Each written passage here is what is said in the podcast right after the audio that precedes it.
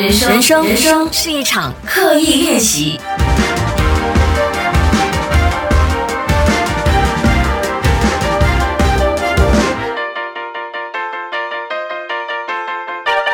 人生是一场刻意练习。你好，我是心仪，来到五月份的第一个礼拜三。呃，其实有时候我在想，要不要告诉大家，哎，今天是什么日期啊？五月啊，什么月份等？因为我知道说，在 Podcast 的部分呢，可能有一些朋友是计时哦，知道我每个礼拜三上片，应该讲上片吗？YouTube 可以说是上片，嗯，上新，嗯，更新。那就有一些朋友会觉得，哎，比较 on time。如果我有跟大家说现在什么时候，可是不然的话，可能有些朋友就是稍后才会听回我之前分享的一些片段，这样，嗯，啊，因为我之前有在我的 Instagram 做过一个这样子的调查，因为每个礼拜上新是大家希望我可以做的，那我也很好 Q 哦，大家 Q 我怎么做就怎么做，是大家 Q 我每个礼拜上片的，哦，上新的，可是呢，我就讲说，哦，又是大家叫我每个礼拜都上片，可是我上了之后，我发现很多朋友。会累积一堆一起听，或者是等有心情比较有心情才听。我觉得这就是 podcast 很妙的一个地方。你在什么时候听到我的分享，对你的生活会不会造成一点点就是你思考的撞击？这样我都会觉得非常的荣幸。所以谢谢你参与我的刻意练习。我是心仪。如果你想要收到这一档节目的计时更新通知的话呢，记得可以去到呃我的官方网站 sharolly dot my H subscribe，留下你的 email，那你就会收到新的通知啦。然后我每次上新的时候都会写一封 email 给你这样子。然后因为 MCO 了嘛，就收到朋友说，哎，MCO 了，那你还会不会有 MCO three 的十四天计划？那这一次我没有讲好 Q 了。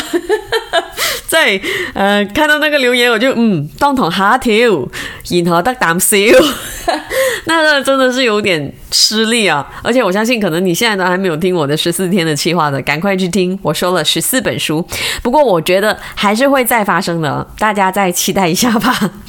今天的这一集 Podcast，我要特别的讲一下，我觉得这一件事有很多人都很怕的一件事，这件事叫做犯错。其实，在面对错误的时候，我没有觉得自己很厉害啦。不过，我觉得每个人在。一开始知道自己的错误的时候，就自己犯的错的时候，当下的反应一定是恐惧哦，然后一定是不知道该怎么办，失措、惊慌啊，也不知道自己该为这个错误负上多少的责任，这样子的一些很很负面的情绪，这是很正常，每一个人都会有。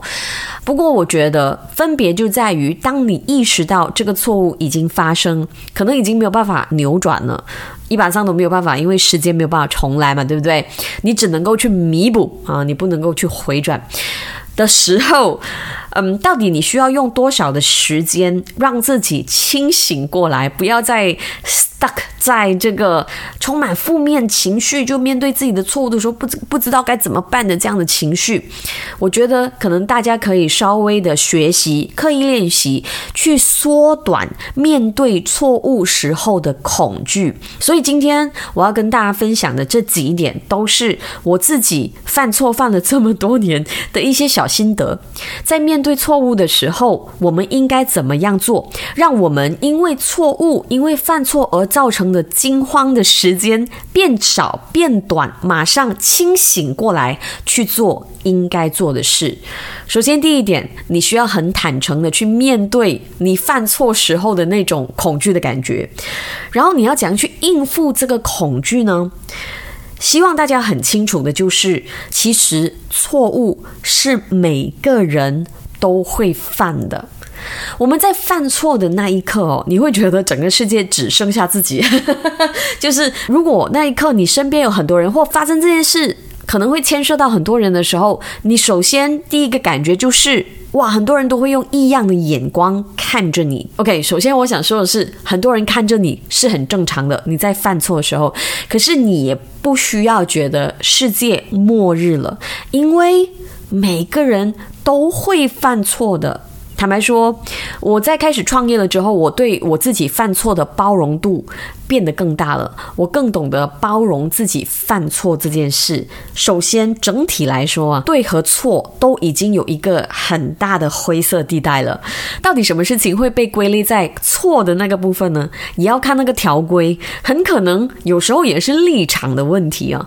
所以呢，对和错已经有灰色地带了。所以，当你清楚的认知了，其实每个人都会犯错的话。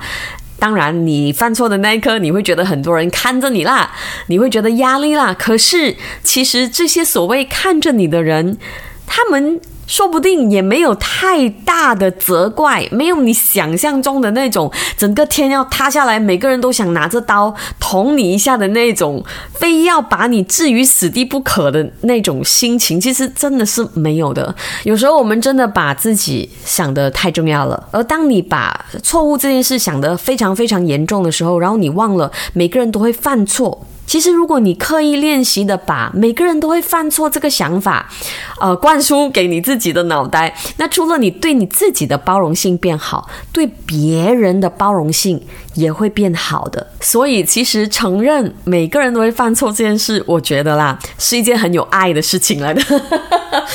你看到别人犯错的时候，你也更可以原谅他；你看到你自己犯错的时候，你也不会觉得天要塌下来，全部人要你死。所以非常好，呃，非常鼓励大家可以稍微的去练习一下。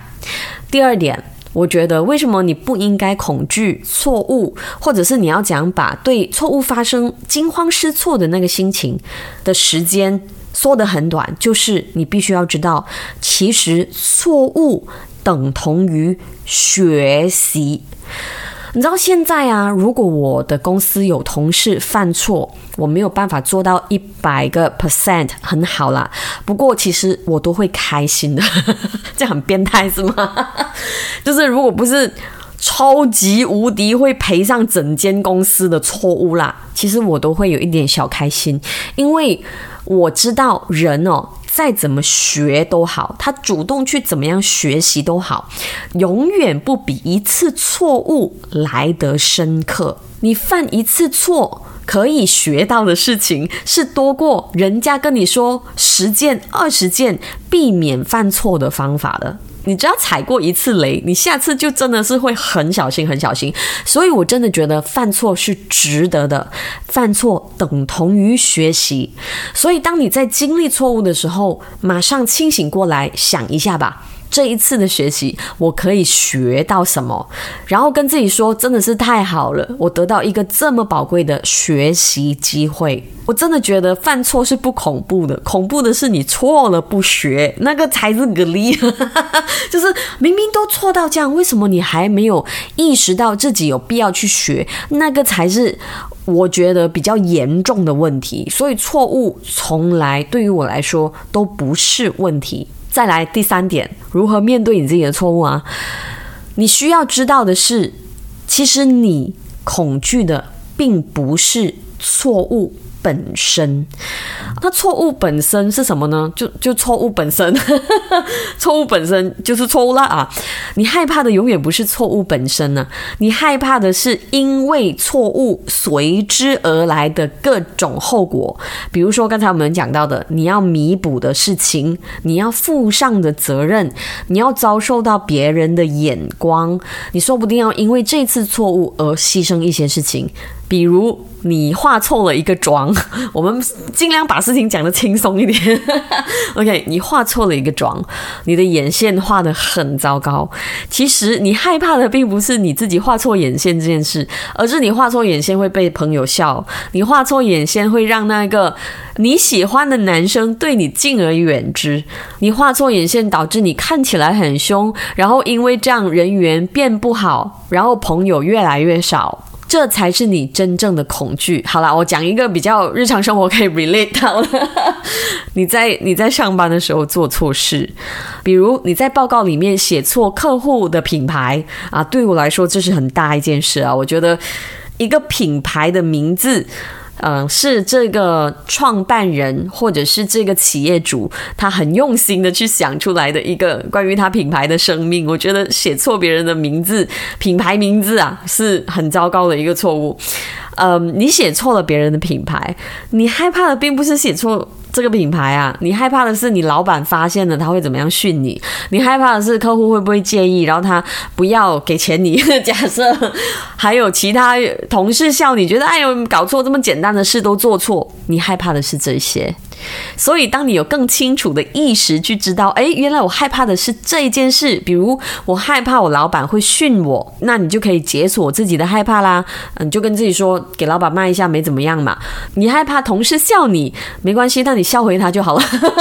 啊，不是不是，开玩笑的，反正你就可以用一个幽默的方法去面对嘛。所以很多时候，我觉得我们害怕犯错，是因为有一。整大块乌云在我们头上，就是一整个很负面的感受。我们只要把它拆开的比较小块的时候，我们就可以比较容易去解决这个因为犯错而得的负面感受。其实错误真的是很美好的一件事，所以为什么也有人提倡说适度试错是很重要的，就是试验错误。就是用小学生的讲法，就是爱迪生总要错过很多次，他才会对的嘛，对不对？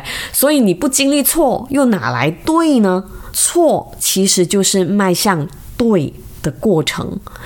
不要害怕犯错，因为只要你犯错，你诚实的面对它，接受它，从中学习，你就已经在对的路上了。人生是一场刻意练习。谢谢你今天的时间。错真的有分很多种啦，今天所讲的也不能够一概而论。不过我相信，人生绝大部分的错误还是可以欣然的去面对的。当然，我也知道有一些错误是大到你。没有办法去面对的也有，欢迎你跟我分享。